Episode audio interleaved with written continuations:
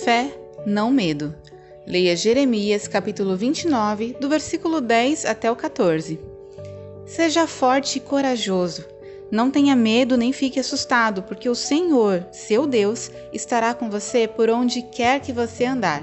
Josué capítulo 1, versículo 9. Tomar decisões pode ser difícil, especialmente aquelas que mudam nossa vida.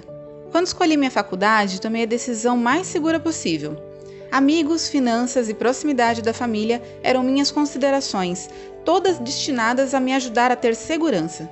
20 anos depois, quando escolhi um seminário, essas mesmas preocupações surgiram. Então ouvi a seguinte pergunta: Qual decisão exigirá que você confie mais em Deus? Caminhar pela fé e não pela vista raramente é fácil. Segurança parece ser uma de nossas prioridades mais básicas. Se ao menos entendêssemos que jamais poderemos garantir nossa vida e futuro por conta própria, imagine o que aconteceria se confiássemos nas palavras de Deus em Jeremias 29, 11.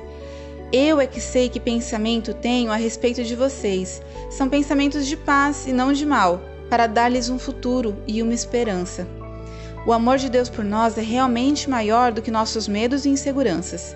Todos os dias temos novas oportunidades de tomar decisões baseadas não nos nossos medos, mas no amor de Deus. Oração. Senhor amado, tu sabes os planos que tens para nós.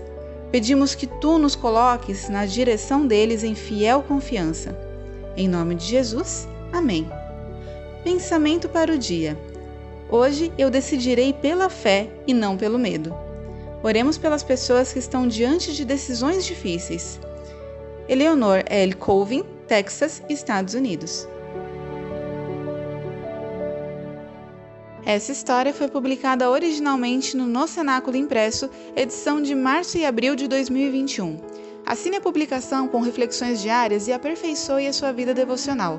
Acesse nocenáculo.com.br ou ligue para 11 2813 8605.